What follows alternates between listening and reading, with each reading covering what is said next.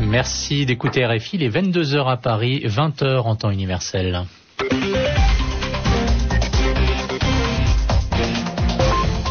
Alexis Fricker. Et bienvenue dans cette nouvelle édition du journal en français facile, présentée ce soir en compagnie de Juliette Rangeval. Bonsoir Juliette. Bonsoir Alexis. Dans l'actualité, le Honduras est en plein trouble. Le gouvernement, actuellement au pouvoir, a mobilisé l'armée pour empêcher les rassemblements des partisans du président déchu, Manuel Zelaya, revenu hier dans son pays.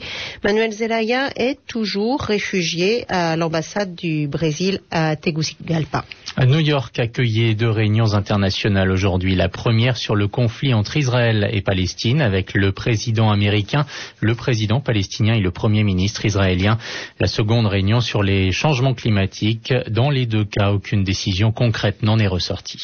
En France, la jungle de Calais n'existe plus. Près de 500 policiers ont évacué ce matin les migrants qui y habitaient. Il y a eu plusieurs arrestations. Le journal en français facile.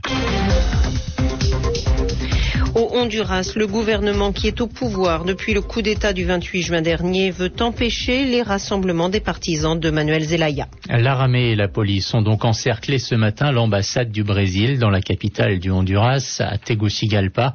Plusieurs milliers de personnes étaient rassemblées pour apporter leur soutien à Manuel Zelaya qui est revenu dans son pays hier après trois mois d'exil forcé. Les forces de l'ordre ont blessé au moins une vingtaine de personnes. Manuel Zelaya, pour le moment, est toujours réfugié à l'intérieur de l'ambassade du Brésil. Il a pu être rejoint par la chaîne d'information CNN.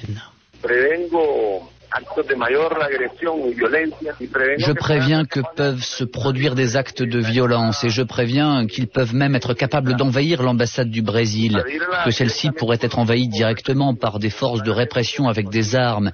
Elles sont en train de réprimer actuellement avec des balles en caoutchouc qu'elles tirent à différents endroits et des balles réelles qui ont blessé des gens ici près de l'ambassade. Ils sont arrivés à créer un système de répression contre le Honduras. Il est important que la communauté internationale se rende compte de l'état de répression que vit le Honduras. Je réitère mon appel au quartier de Tegucigalpa et à la banlieue pour que la population vienne à l'ambassade du Brésil et que je puisse commencer ce dialogue important avec elle. Au gouvernement de facto, je dis à ceux qui ont un minimum de conscience pour leurs enfants et pour leurs parents qu'ils devront céder rapidement afin qu'ils quittent le pouvoir qui a été usurpé. Manuel Zelaya sur la chaîne d'information CNN. Au Honduras, le couvre-feu est toujours en vigueur et le gouvernement actuellement au pouvoir a décidé de fermer tous les aéroports du pays. Le président iranien pourrait accepter de libérer Clotilde Reis, mais sous certaines conditions. Mahmoud Ahmadinejad fait en fait du chantage à la France. Clotilde Reiss, cette jeune Française qui est toujours en Iran et qui ne peut pas sortir de l'ambassade de France tant que la justice iranienne n'aura pas rendu son jugement, pourrait être libérée si la France accepte aussi de libérer des Iraniens emprisonnés en France. Et parmi ces prisonniers, il y a le meurtrier de l'ancien Premier ministre Chapour Bakhtiar. Le ministère français des Affaires étrangères n'a fait aucun commentaire. Toujours à propos de l'Iran, la réunion qui doit se tenir le 1er octobre prochain sur le dossier du nucléaire iranien se déroulera en Suisse, à Genève. D'un côté, il y a le groupe des six, c'est-à-dire les six pays qui doutent du caractère pacifique du programme nucléaire iranien, comme le présente l'Iran, la France, les États-Unis, la Russie, la Chine, l'Allemagne et la Grande-Bretagne. Et puis de l'autre côté, il y a le principal négociateur iranien sur ce dossier. Barack Obama, Benjamin Netanyahu et Mahmoud Abbas sont rencontrés pour la première fois à New York aujourd'hui. Ils ont parlé du processus de paix au Proche-Orient. Ce sommet entre États-Unis, Israël et Palestine n'a débouché sur rien de concret. Les trois hommes ne sont pas parvenus à relancer le dialogue de paix. Anne Corpé est à New York pour RFI. La mise en scène du point de presse qui a succédé à la rencontre tripartite montre bien la persistance des profonds blocages entre Israéliens et Palestiniens. Barack Obama s'est exprimé du haut d'une estrade, tandis que les premiers ministres israéliens et présidents de l'autorité palestinienne étaient assis plus bas, chacun placé à un bout d'une même table. Seul le président américain a fait un bref discours. Il est temps de faire preuve de bon sens et de parvenir à des compromis, a déclaré Barack Obama. Il est largement temps d'évoquer la reprise des négociations. Autrement dit, la relance du dialogue israélo-palestinien n'a pas été annoncée. Le président américain n'a plus que le constater, mais il a réaffirmé sa volonté d'avancer.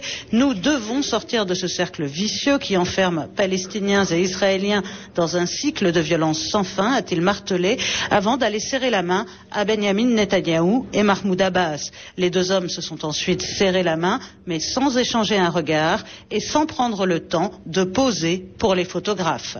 À New York, Anne Corpet, RFI. Et après ce sommet, Barack Obama a demandé aux dirigeants israéliens et palestiniens de reprendre les pourparlers de paix sur le Proche-Orient. Le président américain a également annoncé que l'envoyé spécial américain sur le Proche-Orient, George Mitchell, reprendra sa mission la semaine prochaine.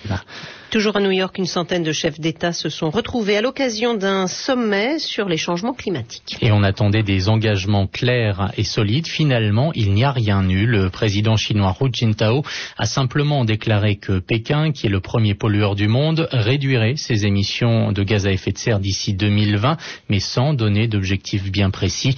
Barack Obama, lui, n'a rien annoncé. Il a seulement demandé aux pays pollueurs d'assumer leurs responsabilités et de prendre la mesure du problème. Nous comprenons la gravité de la menace climatique. Nous sommes déterminés à agir et nous allons honorer nos responsabilités à l'égard des générations futures. Beaucoup de nos pays ont déjà entrepris des actions audacieuses. et ils partagent cette détermination. Nous ne sommes pas ici aujourd'hui pour nous réjouir des progrès accomplis, nous sommes là parce qu'il y a encore tellement de progrès à faire, nous sommes là parce qu'il y a encore tellement de travail à fournir, un travail qui ne sera pas facile. Nous ne devons pas nous faire d'illusions, la partie la plus ardue du parcours est devant nous, mais je suis ici pour dire que la difficulté ne doit pas être une excuse à la complaisance.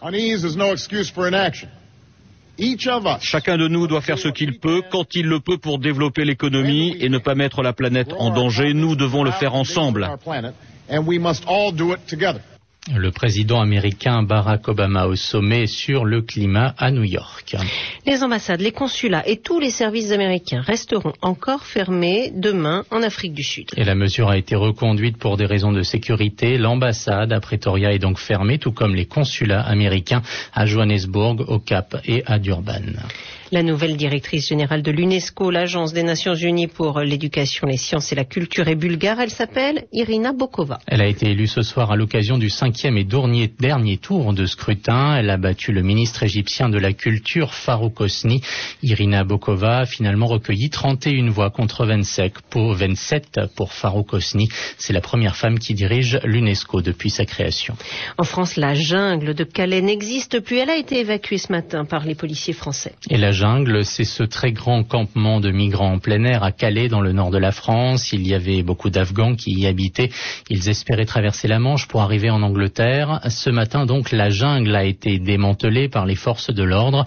276 étrangers en situation irrégulière ont été arrêtés. Reportage sur place à Calais, signé Anne-Claire Bulliard. Quand des centaines de CRS ont encerclé la jungle tôt ce matin, les migrants étaient entourés par des bénévoles et des membres de collectifs altermondialistes. Selon la formule des CRS, ils ont ratissé la zone et les migrants ont été emmenés. Pour Éric Besson, cette évacuation spectaculaire ne vise pas les migrants. Cette opération ne vise pas les migrants eux-mêmes. Elle vise la logistique des passeurs. Beaucoup d'Afghans avaient déjà quitté la jungle au moment de l'opération. Comme Bachir, ceux qui étaient là l'étaient parce qu'ils ne savent pas où aller. Nous n'avons pas d'autre endroit où aller. Si j'avais eu une maison à Paris, bien sûr, je ne serais pas venu ici. Devant les pleurs de certains mineurs et choqués par des gestes brusques des forces de l'ordre, cette bénévole de l'association Salam ne cache pas sa colère. Il n'y a pas besoin de fracasser des mecs et tout ça, c'est des humains, c'est horrible. C'est la police, c'est la police de la France. Sauf que M. Besson n'est pas là pour venir voir. Il arrivera quand tout sera fini. Comme à son habitude. Le gouvernement a affiché ce matin sa détermination. Pourtant, beaucoup doutent que le problème de l'immigration sera réglé avec de telles méthodes. Anne-Claire Bulliard, Calais, RFI. Et des associations de migrants et des responsables politiques de gauche français parlent d'un acte inhumain et sans dignité. C'était le journal en français facile sur Radio France Internationale avec Juliette Rangeval. Il est presque 22 heures et 10 minutes à l'écoute de Radio France Internationale. Très bonne soirée à tous.